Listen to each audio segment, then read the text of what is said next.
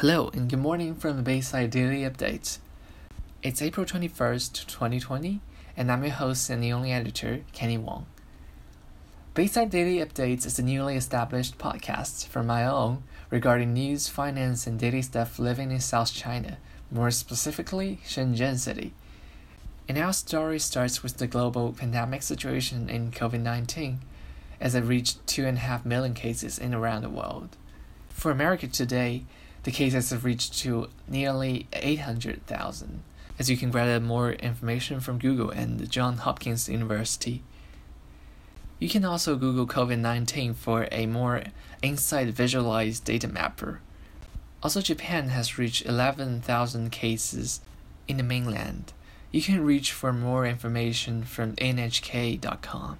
According to a few new opinion articles and reports from Wall Street Journal in Chinese, China is closing the borders with Russia and to India, while it already has a policy of only admitting Chinese nationalities into the mainland China.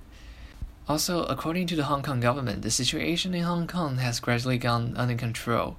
We want to stress that pandemic situation of COVID-19 is an international issue and requires the collaborative efforts of every one of us. And our thoughts and prayers goes to all of those who are in the situation of pandemics and all of those who are suffering as patients or as medical workers who are fighting against the deadly coronavirus.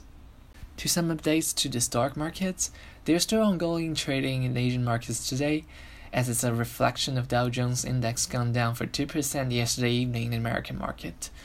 But some Chinese tech companies have reached an all-time new high for Bilibili and PDD according to the news of the Yahoo Finance. With that said, the situation in China is getting back to normal. According to an opinion article on Wall Street Journal, China's economy has received damage from its early quarantine measures, as well as the shrinking global trade. As the new economic data will come out soon, IMF suggested that China's economy will rebound the next year. We'll see more about the analysts of China's economy later this year. Also, Chinese government has given out aid packages to the manufacturing business and infrastructure, and we're going to see the effects of that later on. This will be all for our Bayside updates today. Thank you for listening. Have a good day.